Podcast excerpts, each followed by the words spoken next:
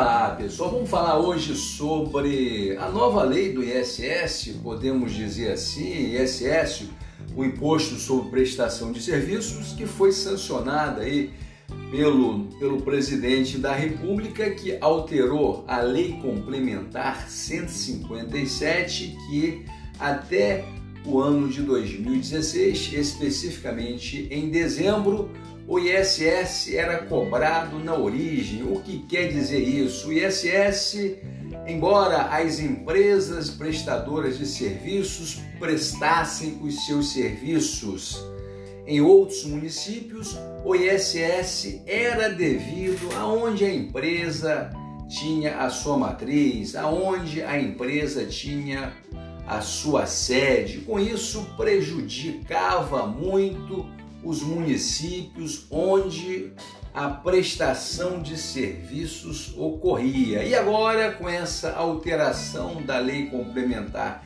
157, os municípios do Brasil em geral poderão poderão cobrar ISS das empresas que prestarem serviço no, no destino, ou seja, no município que efetivamente ocorre o fato gerador da prestação de serviço, mas não são todos os serviços.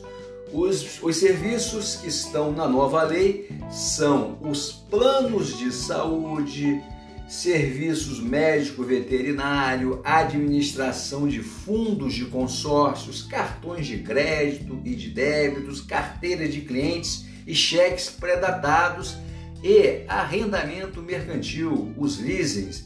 Essas são as atividades econômicas que poderão agora ser cobrado o ISS dela, aonde ela efetivamente vai prestar o serviço. Isso vai ajudar muitíssimo os municípios de pequeno porte, porque é, antes, como nós falamos, né, era na origem que era recolhido o ISS. Vai haver sim uma desconcentração de recursos dos grandes municípios, como de São Paulo, Belo Horizonte, Rio de Janeiro, Porto Alegre, para os pequenos municípios. Ou seja, vai circular mais renda nesses municípios que souberem cobrar o município de Campos leva uma vantagem muito grande, por quê? Porque aqui nós temos uma boa, nós temos um bom setor de prestação de serviços, sobretudo nessa área. Por exemplo, nos planos de saúde você tem a Mil, que presta serviço em, em Campos, você tem o Saúde Bradesco e outros planos de saúde. Muito bem?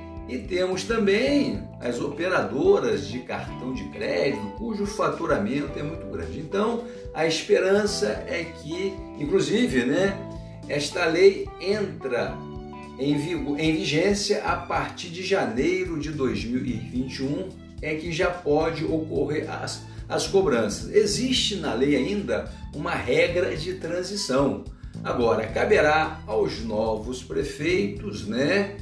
É, melhorarem a arrecadação, modernizarem o aparelho fiscal, ou seja, a Secretaria de Fazenda, para ter uma maior eficácia na cobrança desse importante tributo, sobretudo nesse momento de crise fiscal dos municípios e, sobretudo, dos municípios produtores de petróleo. Um abraço, pessoal, e até o nosso próximo podcast.